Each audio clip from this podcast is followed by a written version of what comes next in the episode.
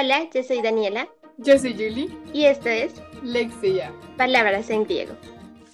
Importancia de la cultura clásica. Con Lina Ramírez. Con Sebastián Zambrano. Con Felipe Cifuentes.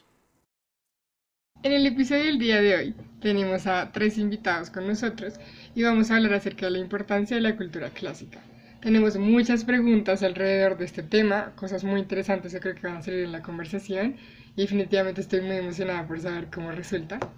Em, creo que es importante comenzar por situarnos un poco temporalmente. Yo creo que es importante entender primero que cuando hablamos de cultura grecolatina, eh, bueno, hay mucha controversia con respecto a estas fechas, pero tener fechas es mejor que no tener nada. Comenzamos entendiendo que eh, la cultura grecolatina comienza en el final del siglo 8 a.C.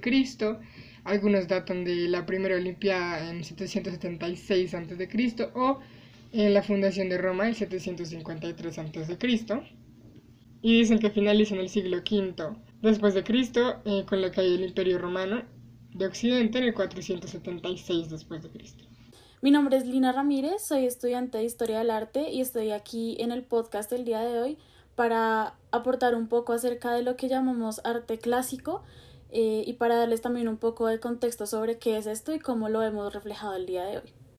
Hola, ¿cómo están? Eh, mi nombre es Sebastián Zambrano, estudio filosofía y, me, y quiero aportar en este podcast acerca de la, de la importancia de la cultura clásica, en especial énfasis con la cultura griega y eh, por qué es importante la cultura clásica para la actualidad, por qué algo que ha pasado tanto tiempo, por qué sigue importándonos al día de hoy y por qué sigue siendo tan actual pensamientos que ya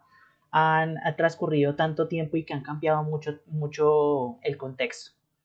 Hola, soy Felipe Cifuentes, soy licenciado en Filología Inglesa y también estudio Filosofía. Y pues mi idea el día de hoy es aportar a la discusión del podcast desde la historia de la conservación de los textos clásicos, así como de su recepción. Para dar un poco de contexto, creo que sería pertinente hablar un poco de a qué llamamos clásico. Específicamente en el campo del arte es un conjunto de manifestaciones artísticas que quedaron como legado de culturas antiguas, especialmente de Grecia y Roma. Este arte está construido sobre una base o modelo que es casi permanente a lo largo de la, historia del arte y que ha ayudado a formar hasta el día de hoy criterios al crear juicios estéticos que seguimos utilizando y que son base en los estudios en el campo del arte. Muchos de nosotros eh, nos preguntamos, ya sea cuando estamos en el colegio o ya de, de mucho después, nos preguntamos por qué autores que ya han pasado mucho tiempo por delante, que han pasado demasiados siglos, y que nosotros nos, nos sigamos preocupando por, por ellos, porque seguimos estudiando a Platón, porque seguimos estudiando a Aristóteles, a San Agustín, a Cicerón, porque seguimos, porque seguimos estudiando a todos esos autores donde en teoría, o al menos eso nos dice nuestra intuición, que por qué debería importarnos si ya son eh, pensamientos caducos, ya son cultura que ya no va con nosotros. Y al menos desde el punto de vista histórico, me encantaría decir que eh, todo lo que, lo que está, todo como está en la, en la actualidad, no se, da, no se da por azar, sino que todo tiene un trayecto histórico. Y como tal, en la, en la Grecia clásica, en la antigua Grecia, es donde se funda como tal lo que nosotros conocemos como el mundo occidental o occidente. Eh, que como tal nació en la antigua Grecia, pero que eh, esa cultura a partir del imperio romano se empezó a expandir a Europa y por extensión eh, en América gracias al imperio español y al, imperio británico. Entonces, aunque sí haya pasado un montón de, de tiempo, nosotros tenemos nosotros seguimos teniendo eh, rezagos, nosotros seguimos teniendo como cosas que en ese tiempo se hacían y que nosotros seguimos haciendo actualmente. Por ejemplo, la tradición de, tener una fiesta. Esto, esto, es muy particular de, de, la Roma, de, la Roma antigua, y si no soy mal también es de Grecia. Y toda esa tradición, y por ejemplo esa, esa costumbre que nosotros tenemos de reunirnos con los amigos, de, ir a, de ir a, a reunirnos a celebrar algo, pues eso es dotado del Imperio Romano o, eh, de, la, de, la, de, la, Grecia clásica. Entonces, aunque haya pasado muchísimo tiempo, nosotros tenemos eh, muchísimas características de ellos y que, y que no, lo, no los podemos dejar atrás así como así, sino que hay que, hay que tenerlos en cuenta. Es muy curioso pensar que de verdad cosas como las fiestas vengan de la antigüedad griega. Respecto a qué es lo clásico, me parece que algo que llama la atención de, del periodo clásico es en sí mismo como la palabra adquirió un significado más allá de ese periodo histórico de producción cultural al que nos estamos refiriendo. Porque hoy en día pues se utiliza clásico también como para decir algo que, como en general, que trasciende su tiempo, ¿no? Entonces es, es un clásico porque ya, ya salió hace mucho tiempo, pero lo seguimos discutiendo, lo seguimos hablando y parece que ese fue como el primer momento de la historia de Occidente o la historia de la reflexión de, de Occidente acerca de su propia historia en el que se tomó en cuenta que había unos elementos culturales que tenían una trascendencia inimaginable en el tiempo, que, que era muy difícil de, de estimar que, que, fueran a desaparecer esas influencias o, esas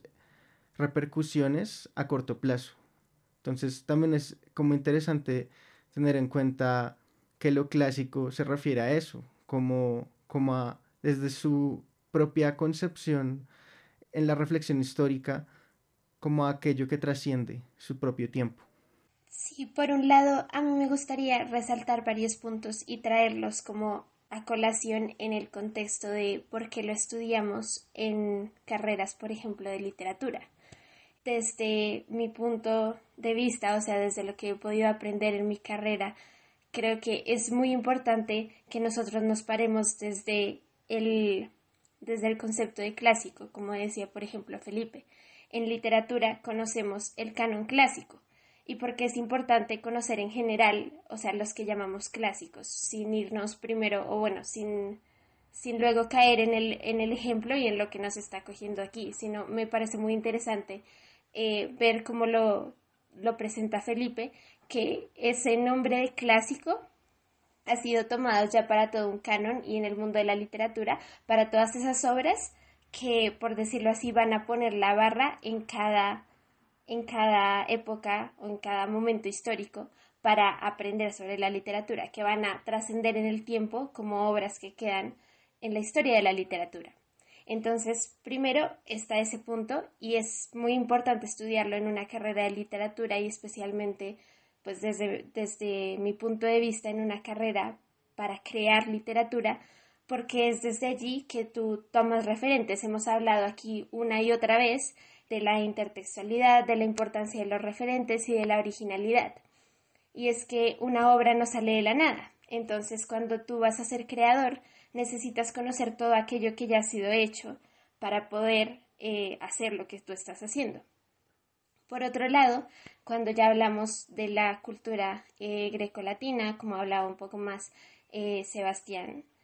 creo que hay algo muy importante o en donde recae eh, la importancia mayor de estudiarlo en carreras de creación y es primero en que conoces mejor la lengua, porque un escritor necesita conocer la lengua para poder crear. Entonces creo que en términos de lo que decía Sebastián, cuando sabemos que la cultura grecolatina es de donde nació todo, casi todo lo que, o todo, mejor dicho, todo lo que somos como cultura occidental, necesitamos aprender de ello para conocer mejor la lengua. Necesitamos, eh, más adelante hablaré un poco más de esto, pero necesitamos conocer lenguas como el latín, como el griego, para conocer y para utilizar a conciencia nuestra lengua, el español, mejor dicho, para crear.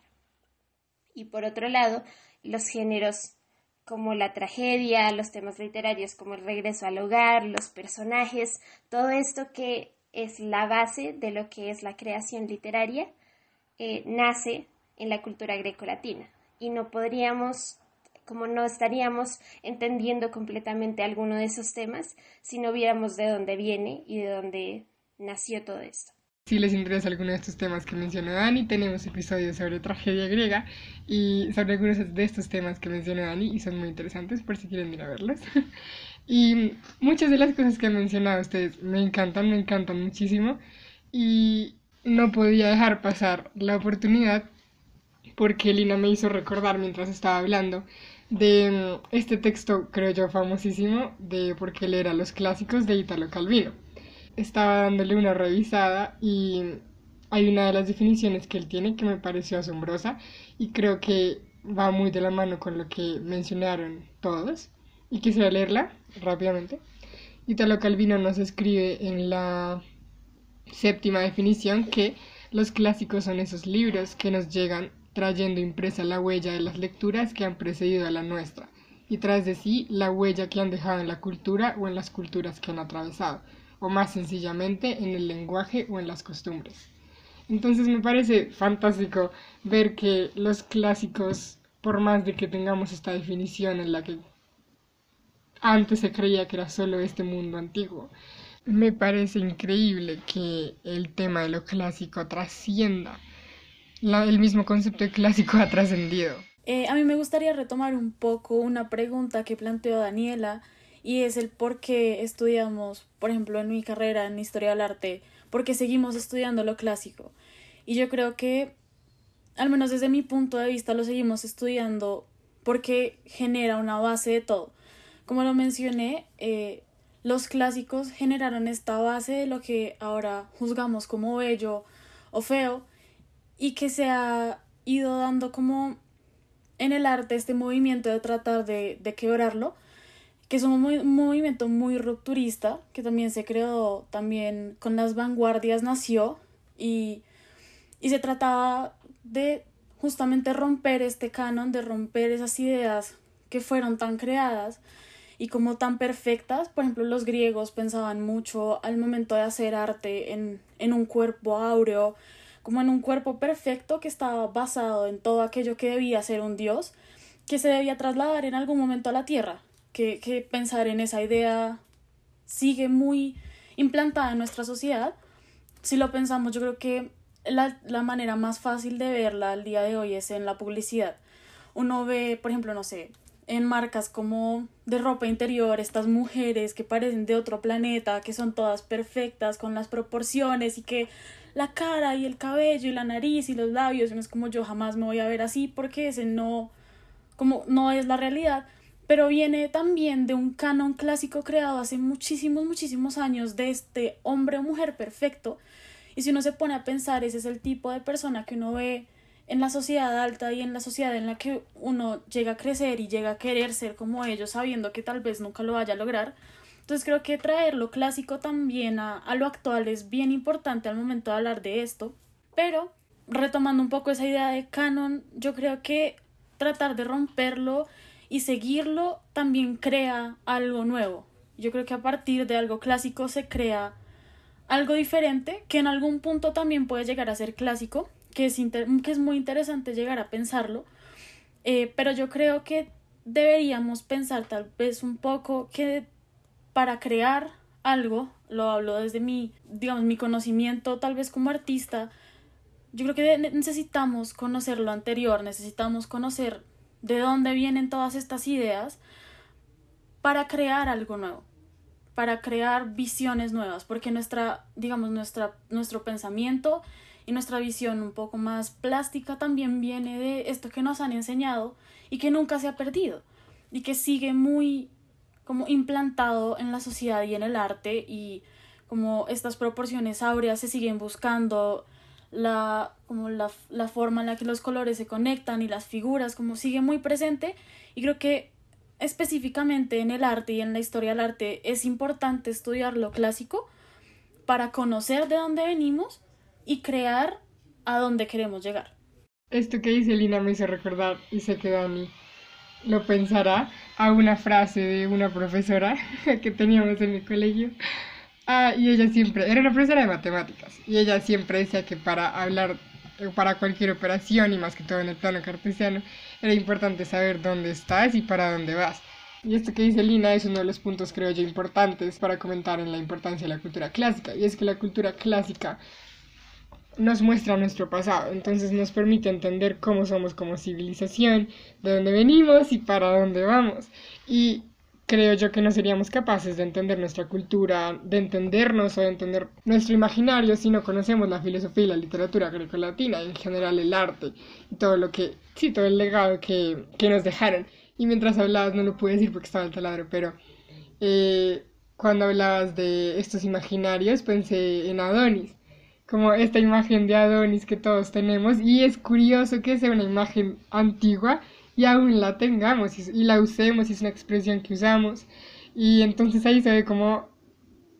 es que es muy curioso decir que es algo antiguo, que porque no estudiamos eso, pero que cuando te pones a mirar en tu vida diaria, en realidad sí lo estás usando. Y tengo más ejemplos sobre esos, muy puntuales, pero sí quisiera dejarlos para más adelante. Y yo solamente quería agregar una frase chiquita y es frente a esto que ha dicho Julie y Lina, eh, que a nosotros en la carrera como creadores nos inculcan mucho que para romper la regla hay que conocerla. Entonces creo que esto entra dentro de eso, no puedes crear algo, no puedes esperar romper las reglas si antes no tienes ese esa visión o ese conocimiento de todo, de dónde vino todo. Gracias a estos comentarios de, de Lina, pues me encantaría profundizar, ah, y también de Daniela, que ellos estuvieran, ellas estuvieron enfocadas en la, en la creación literaria, ¿no? Pues a mí me encantaría dar como un poquito de mi punto de vista sobre la creación de pensamiento nuevo, de pensamiento original.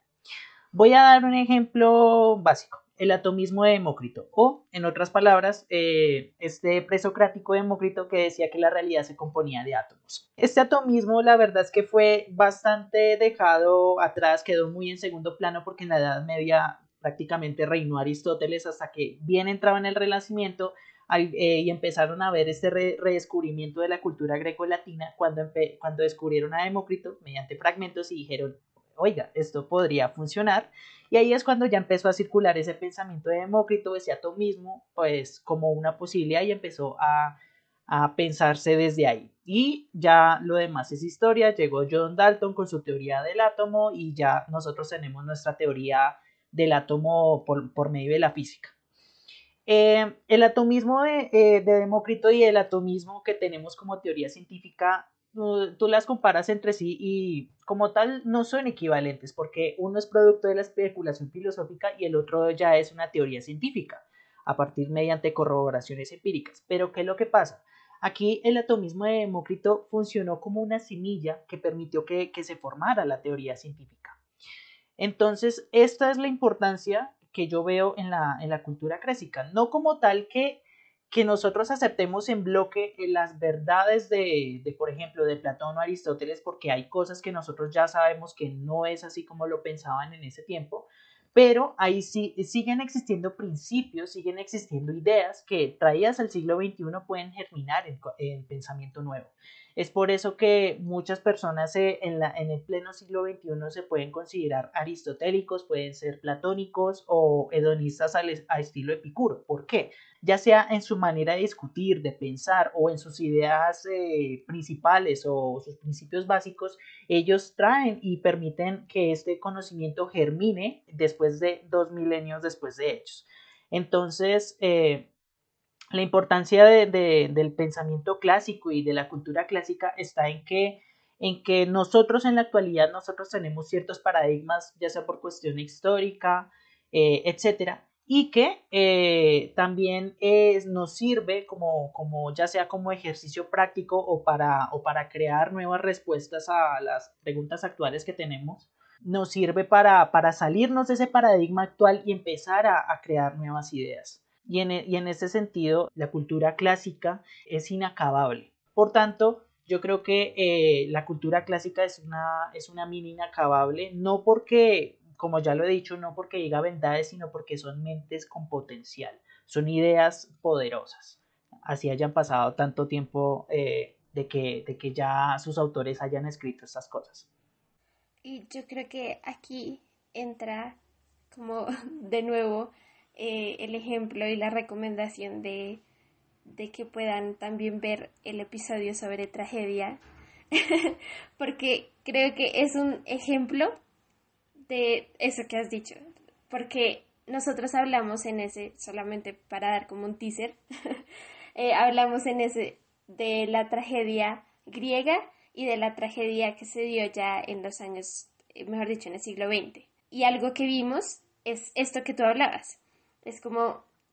no es lo mismo, no es la misma tragedia que se está dando eh, en el siglo XX, la que se daba obviamente en Grecia, pero de ahí nace, mejor dicho, ellos pusieron la semilla y es que las cosas que se plantea la tragedia griega eh, y las situaciones y la forma como lee al ser humano es algo que es desde ahí, mejor dicho, nacen muchas de las problemáticas literarias de las cuales van a ser la literatura de ahí en adelante. Y como tú decías, este también es un ejemplo para otra de las cosas que mencionabas y es que la tragedia del siglo XX obviamente no vamos a esperar que sea la misma tragedia griega, porque está en otro contexto, había otras necesidades y otras preguntas y otros cuestionamientos. Sin embargo, allí está la semilla de la tragedia griega. Bueno, esa pregunta de por qué seguimos estudiando los clásicos y, y la forma en cómo lo planteó Lina y cómo lo planteó también Julie me parece muy interesante porque se acerca mucho a una idea de, de un filósofo que se llama Hans Georg Gadamer, pero básicamente él dice que la situación existencial del ser humano es que nacimos siempre introducidos en el curso de una historia que no comenzamos y que no acabaremos, pero que vamos a tener que continuar de una forma u otra. Nacemos y empezamos a ser influidos por un poco de cultura que nos viene de las tradiciones, de las instituciones, del colegio, de la universidad, eh, y de alguna manera tenemos que hacer algo con eso. O bueno, incluso no hacer nada con eso también es una forma de continuar la historia de alguna manera. Y, esa historia va a continuar eh, y nosotros vamos a haber contribuido algo a eso de una manera pasiva o activa. Y, eso es, y esa es la situación en la que todos nos encontramos. Entonces, de alguna manera, detenerse a mirar los clásicos eh, es un poco tratar de entender cuáles son, cuál es esa historia en la que nos vemos introducidos de repente cuando nacemos. ¿Sí? Quisiera como también a, ese respecto decir que esa influencia de, la cultura clásica en, en, nuestras, en la actualidad no se puede discutir sin hablar del renacimiento, porque creo que ahí está como una clave importante y es que una de las razones por las cuales hay tanta influencia de esa cultura clásica hoy en día eh, es porque somos hijos de la ilustración. Toda la sociedad occidental en la que vivimos está todavía muy influenciada por la ilustración y la ilustración fue precisamente un movimiento que surge del Renacimiento y a su vez el Renacimiento algo que surge del redescubrimiento de la cultura clásica. Entonces yo creo que ahí puede estar como eh, el camino que uno podría empezar a tomar para empezar a entender cómo llegó esa influencia clásica a nuestros días entender quiénes somos también es como entender de qué historia estamos siendo parte. Y yo creo que eso se tratan, por ejemplo, mucho las ciencias humanas, acerca de conocer lo, un poco como lo ponía Julie, en dónde estamos y para dónde vamos. Y es en dónde estamos pasa por reconocer la historia eh, de la que somos hijos. E, esto en contraste, eso se pone un poco en contraste con algunas formas de hacer ciencia digamos, dura que dicen ellos o exacta, en la que es una historia de resultados, sino de procesos. Entonces, pues, no necesariamente es el método que tiene que seguir la ciencia, pero por lo menos en humanidades pasa que casi nunca es una, la historia de las humanidades, casi nunca es una de resultados, sino de procesos y de historias. Entonces, creo que esa es la importancia que yo le veo a estudiar los clásicos. Hay tres elementos que Felipe acaba de mencionar que me parecen fantásticos y que quisiera comentarles. El primero es que cuando tú mencionas que nos están entregando algo, como que la historia nos entregó algo al nacer, ¿qué vamos a hacer con eso? ¿O no vas a hacer nada? ¿O qué, cómo vas a continuar? Y es muy curioso pensar que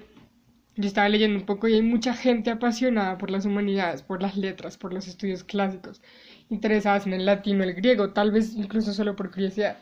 Pero tú les preguntas qué quieren estudiar, como en la universidad o como carrera profesional, y te contestan economía, medicina, derecho, y no te contestan ninguna carrera de humanidades. Y uno piensa, pero ¿por qué? Si tienen como si le encuentran como este eh, gancho, esta pasión a estos, a estos temas, ¿por qué no lo estudian? Y como que hay un discurso del desempleo, una escasa oferta laboral que asusta a muchas personas que en realidad en el fondo les gusta esto. Y ese discurso lastimosamente muchas veces gana por sobre esas ganas de conocer. Entonces se crea una cultura que cree que los estudios clásicos son un lujo, porque si estudias estudios clásicos es porque tienes dinero para no tener un trabajo con eso. Así que todo va a estar bien. Pero si yo no tengo dinero, no puedo estudiar ni literatura, ni arte, ni filosofía, ni filología, porque ¿qué hago con mi vida? Qué triste que, con, que esto que nos están dando, muchas veces sintamos como esa presión de que es un hobby, es algo que debemos mantener oculto porque no vamos a poder seguir en la vida así. Y eso me hace pensar mucho que eh, antes la cultura clásica era un plus. Entonces la posesión de información intelectual como, eh, griego, como saber griego, como saber latino, poseer una cultura clásica antes constituía que tenías una excelente educación. Entonces si tú tenías letras humanidades eh, o humanística, eras una persona de excelente educación, entonces todo el mundo quería, estamos hablando en la, en la antigüedad, ¿no? Todo el mundo quería poder ver esto, porque era como decir yo soy una persona que sabe, así que todo el mundo quería irse a eso, eso era, eh, digamos, el ideal de estos antiguos. Ya no, qué triste. ¿Por qué? Porque cada vez eh, se ha empezado a crear como una separación entre la formación humanística y la científica, que es esto que comenta Felipe tenemos como que se crearon dos, la llaman las dos culturas. Entonces se creó esta cultura científica exacta en donde quieres llegar a un resultado y así. Y esta otra, bueno, también es que creo que ambas están estereotipadas, ¿no? Como que no significa que todas las ciencias exactas sean así de, de concretas, ni que todas las humanidades sean así abstractas, porque eso es algo también yo creo que nosotros tenemos en un proceso donde hacemos preguntas, obtenemos respuestas, pero no el, el objetivo no es encontrar las respuestas, el objetivo es la aproximación y el objetivo es el proceso, como dice Felipe, o así lo siento yo. Así que me parece muy curioso ver esa contraposición, cómo vemos la cultura clásica ahora, como algo que tal vez no deberíamos ir por eso porque nos vamos a morir de hambre, y como antes era lo mejor poder tener educación en letras y humanidades. Si hay una cosa que he aprendido de mi carrera, eh, ya habiendo visto latín, es la importancia de aproximarnos a estas lenguas para entender mejor nuestra lengua. Era algo que ya había comenzado a decir antes, pero que voy a retomar eh, pues justo ahora, que es em, cuando yo, bueno, a, forma como de anécdota, cuando yo dije que iba a elegir latín en la universidad para estudiar, porque en la universidad nos, nos dan la oportunidad de escoger latín o griego, Em, en mi familia pues les pareció muy interesante porque, como decía Julie, ya mis abuelos, mejor dicho, tenían un montón de libros sobre el latín, sobre cultura grecolatina, porque ellos habían visto el latín en el colegio. Esa diferencia, mejor dicho, el, o la pérdida de, de ver estas, esta cultura clásica y estas lenguas clásicas en el colegio, me pareció algo pues interesante, me llamó la atención. Y también cuando yo ya estuve en latín en la universidad, hay como grupos de estudiantes que, que han pasado por ahí y que como que todavía no entienden o como que se está medio cayendo la, el estudio de las lenguas clásicas incluso en la carrera. Y eso a mí me pareció pues terrible, porque es que cuando nosotros la terminamos de ver, yo vi dos cursos de latín, latín 1 y latín 2, tú te das cuenta del punto o de la importancia que tiene, más allá de todo esto que hemos hablado, una importancia práctica. Tú aprendes latín para conocer mejor el español. Y es algo que no te sirve solamente en la literatura o en la persona que quiere escribir o en la persona que quiere crear. Es que, por ejemplo, si hablamos cosas tan sencillas como la etimología, si tú estudias latín, llegas a entender el español de una forma mucho más amplia y lo, mejor dicho, tú puedes entender el español de una forma consciente, por decirlo así. Hay muchas cosas que quedaron del latín que obviamente pues con el paso del tiempo ya no se usan en, en el español, pero si tú entiendes cómo funcionaba en el latín, cuando veas esto en la corrección de estilos de un texto, por ejemplo, llevándolo ya a un campo laboral, en tu propio texto, creando tu propio texto, o en un campo laboral totalmente distinto a la creación, si tú tienes un texto científico, puedes aproximarte al lenguaje incluso que no conoces, conociendo el latín. Y por otro lado, conocer el latín te da, te abre las puertas a conocer muchos otros, eh, muchos otros idiomas, porque es justamente eh, la cuna no solamente era español. Y es algo que tú te das cuenta estudiándolo. El estudio del latín no solamente te sirve como si fueras a simplemente usarlo para traducir, por ejemplo, sino te sirve para conocer el español y creo que es el punto de ponerlo eh, en carreras, por ejemplo, como creación literaria, pero creo que era el punto también de ponerlo en un, como una asignatura del colegio. O sea, imagínense pues todo lo que habríamos entendido, tal vez algunas cosas del español, estudiando también el latín. Yo quiero, yo quiero decir una anécdota con eso, porque es muy cierto. Y yo también en la universidad, estudiando literatura, eh, debes escoger entre latín y griego. Y yo quiero ver latín, aún no empiezo a ver latín. Em, pero quiero y estoy curiosa por comenzar a verlo. Y Dani el año pasado me empezó a transmitir su conocimiento de latín. Y ella me estaba enseñando latín. Y habían muchas cosas que Dani me preguntaba como qué es un verbo transitivo y qué es un verbo intransitivo, o cuál es el complemento aquí, o cuál es el sujeto, cosas que parecen tan sencillas que vimos por allá en quinto grado, pero que uno no se acuerda porque uno cree que no tiene trascendencia ni nada, porque uno dice yo no pienso en eso cuando hablo, o sí, como que uno piensa eso para qué. Y me di cuenta que tenía tantas cosas que no sabía del español,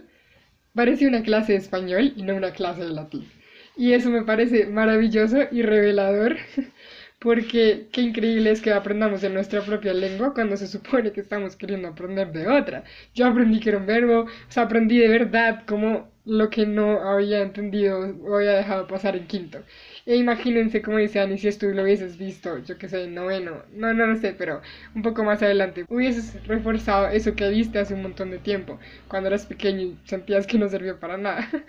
en una edad mucho más consciente. Y así lo podrás usar cuando hables, cuando escribas. A mí me parece eso una gran revelación. Yo, no sé, yo cuando estaban hablando a mí me generó como algo en la cabeza y yo estaba pensando y yo decía, al momento de uno hablar de la cultura clásica y pensarla y tal vez darle un, no sé, como distintos puntos de vista de distintas personas que puede que no piensen igual a ti, hace sentido. Como que tiene sentido y uno le termina encontrando un poco de sentido al por qué debería estudiarse como en la actualidad. Siento que lo que decía, creo que fue Julie, que, se, que sí, que se ha vuelto como un lujo y también tal vez un poco un tabú el hecho de estudiar algo que tenga como una relación tan cercana con, con aquello que en su momento era como súper elevado, estudiar arte, literatura, filosofía, como eso era súper elevado, era el día de hoy son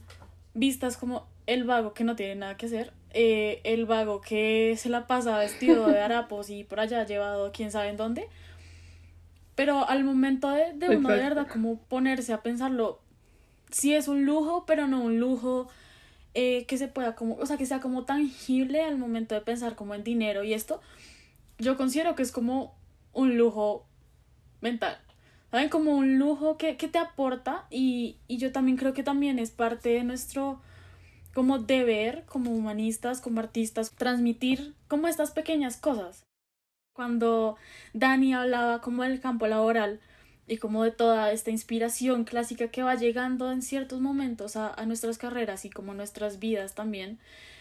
Yo, como muy personalmente, me, me enfoco mucho como en la curatoría de arte pues también en la creación, como en mis momentos libres. Y es muy importante también conocer ciertos, ciertas reglas que se han ido creando y que son como que están bien estipuladas en el campo del arte. Eh, por ejemplo, al momento de crear una colección como no podemos pensar en dejar de lado todo eso que ha venido antes de nosotros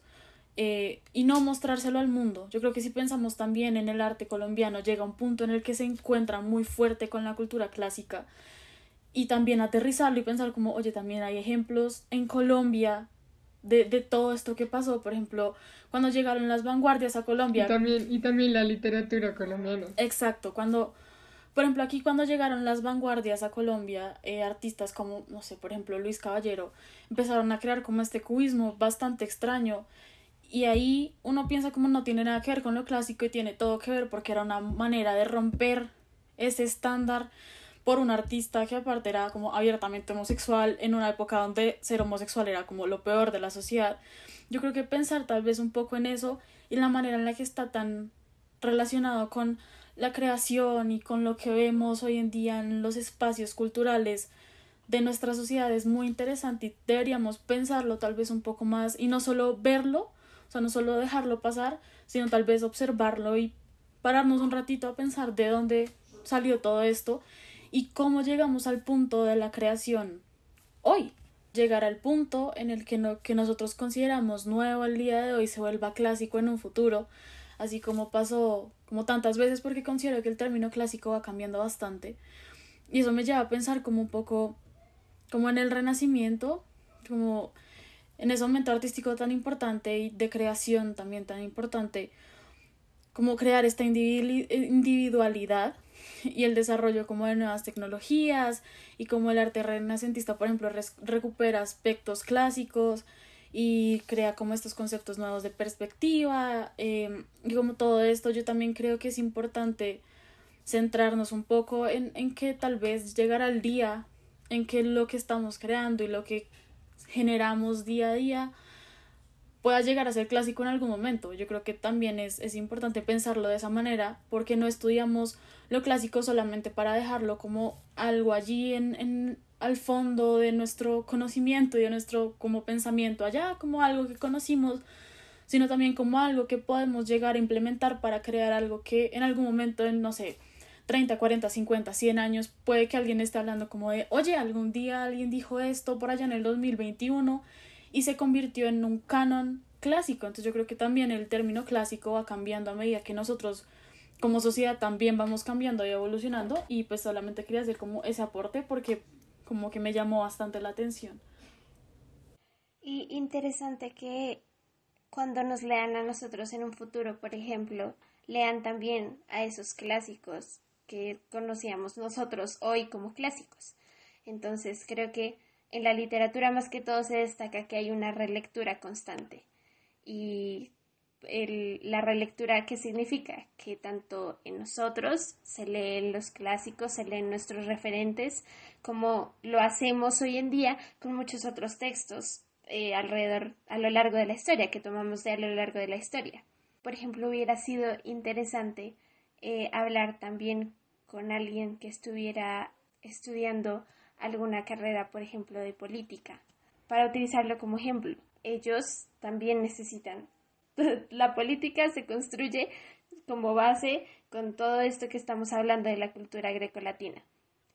Y no podrían desligarse de eso, o sea, no, si alguien entrara al campo ya laboral, siendo egresado, por ejemplo, de alguna carrera de política, y no hubiera visto esta base, pues hay muchas cosas que no se podrían entender, es que la base de todo esto está allí. Y este es solamente un ejemplo, eh, y es un ejemplo que pues dentro de todas las cosas que hemos tocado y dentro de todo lo que han dicho es un ejemplo importante, pero también si pensamos, por ejemplo, en ese ámbito político que tenemos todos los seres humanos, también necesitamos hasta cierto punto entender eso, no solamente en términos de quién soy laboralmente, sino en términos de ser colombiano, como decía Sebastián, en términos de ser ciudadano, en términos de ser una persona y un ser humano que está viviendo en sociedad es importante conocer estas bases. Esto que Dani apunta aquí a lo último y que también engloba mucho los comentarios, los tres comentarios anteriores, me parece clave porque a veces pensamos, bueno, estábamos hablando de, las, de la cultura grecolatina, en las humanidades, pero como dice Dani, la cultura grecolatina no solo está en las humanidades, cuántas cosas, como dijo Daniela, política, pero muchas carreras, por ejemplo, derecho, necesita o parte de principios y conceptos romanos, que algunos vienen incluso de tragedias o comedias griegas y romanas, y que con estos elementos que hay en estas obras literarias sale todo un sistema jurídico que es el del que se habla cuando estudiamos, cuando uno estudia derecho. Y me hizo pensar en un ejemplo eh, específico y claro, y es en la Orestiada, una trilogía de Esquilo. Esta tragedia griega, que uno diría como es solo una ficción, un mito, eh, ya tiene todo un sistema jurídico incluido que nos va a mostrar cómo eh, haremos nosotros ahora juicios. Y eso es un ejemplo muy específico con el derecho, pero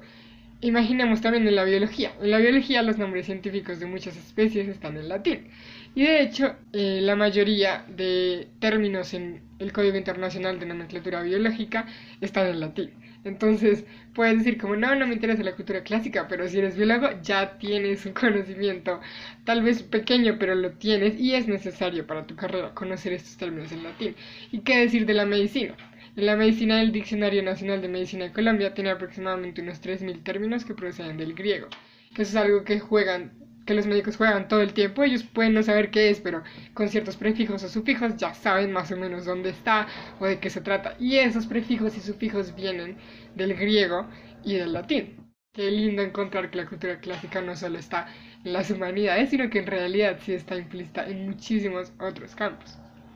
Bueno, una cosa de aclarar acerca de, de la recepción que hacemos de los textos clásicos es que también hay que tener en cuenta la forma como nos llegaron físicamente, por de alguna manera. Y es que algo interesante de, los textos clásicos que no pasa con otro tipo de textos es que lo que uno tiene en sus manos es un rompecabezas que, la, que armó alguien más. Porque los textos clásicos usualmente se conservan a partir de fragmentos o papiros súper viejos que están dañados, que están rotos,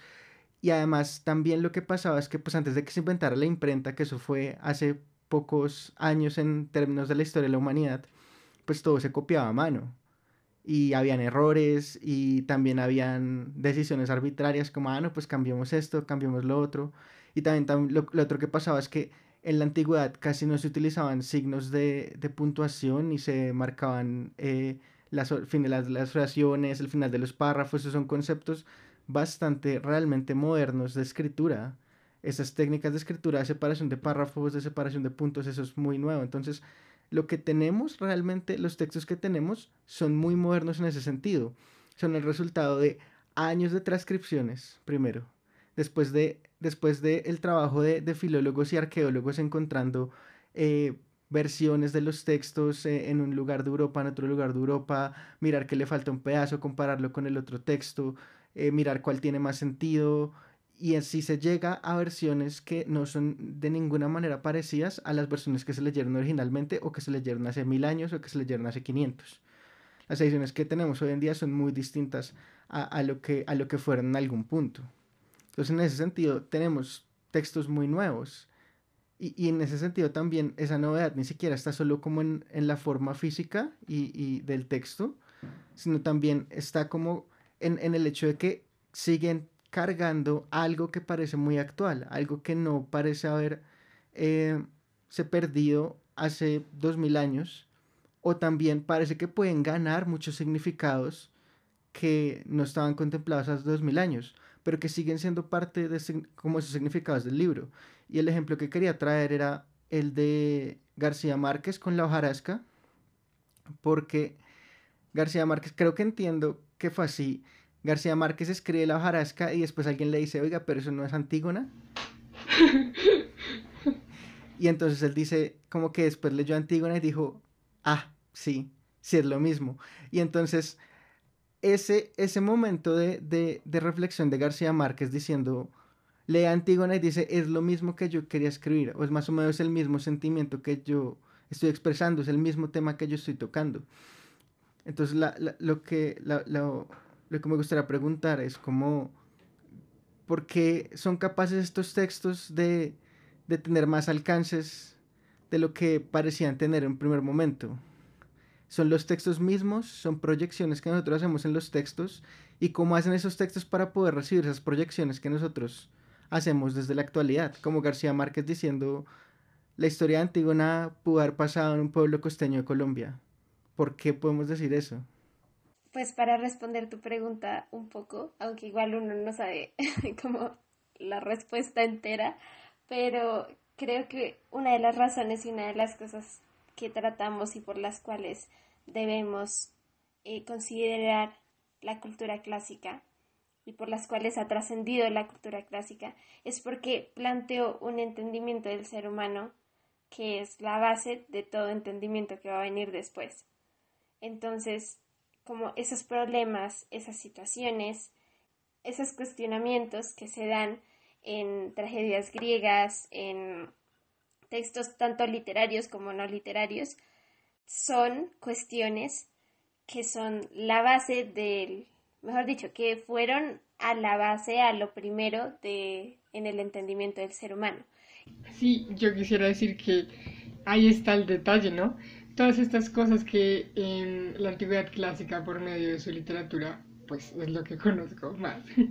eh, por medio de sus tragedias, de sus comedias, todo lo que hace es también preguntarse por la vida misma y por los comportamientos y cómo deberíamos comportarnos en esta situación, cómo deberíamos comportarnos en esta situación. Y eso es algo que no pasa, eso es algo que nunca va a pasar porque siempre como humanos estamos preguntándonos cómo debo comportarme en esta situación. Y el ejemplo de la hojarasca no pudo haber quedado mejor.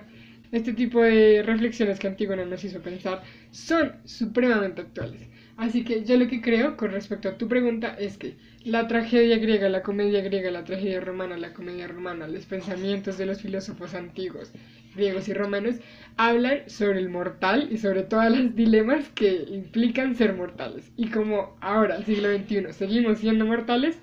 esos dilemas seguirán estando y por lo tanto estos eh, debates que hacían sobre el ser mortal aún están para nosotros. Sí, yo siguiendo un poco con lo que Julie dijo y para también pues, responder la pregunta,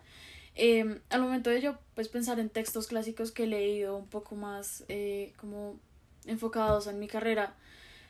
hacen mucho sentido al día de hoy. Como si no lo ponen a leer, yo creo que no es aleatorio y también creo que al momento de uno tal vez pensarlo más a fondo, tienen mucho sentido, sobre todo aquellos textos como más teóricos e interpretativos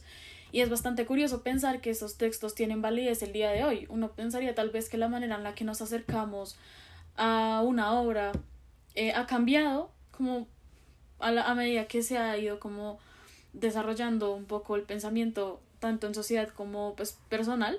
pero no, y siguen siendo muy válidos y siguen abriendo ciertas puertas a más conocimiento que viene desde mucho antes de que nosotros tuviéramos idea de que existía pero siguen siendo muy válidos el día de hoy y yo creo que por eso es que siguen siendo actuales. Más allá de que hayan sido escritos hace mucho, mucho tiempo, las ideas han permanecido a lo largo de la historia y las seguimos utilizando porque siguen siendo base para crear algo más o para entender algo más. Yo creo que eh, yo creo que es fácil de responder y es que al fin y al cabo así pasen las eras, así pasen un montón de milenios, el, mismo, los mismos clásicos que una vez escribieron siguen siendo seres humanos al día de hoy, así como tal lo seguimos siendo hoy. Obviamente nosotros estamos que si por ejemplo con la tecnología, con otros ámbitos, con otras, con, sí, con otra, con otra actualidad, con, con otro presente, pero seguimos siendo, seguimos teniendo la condición de, de ser humano, esa condición de preguntarse, por, por los sucesos que me pasen en la vida, sobre la fragilidad de mi propia existencia. Mi respuesta personal a la pregunta creo que la plantearía una un poco distinta, porque yo siento que, que el arte y los textos tienen como una capacidad de cambiar de significado o de ganar significado con el tiempo y con sus lectores.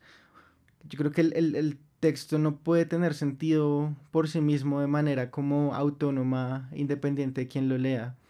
sino que es el lector el que es en, es en cada lectura que el texto empieza a mostrar un sentido.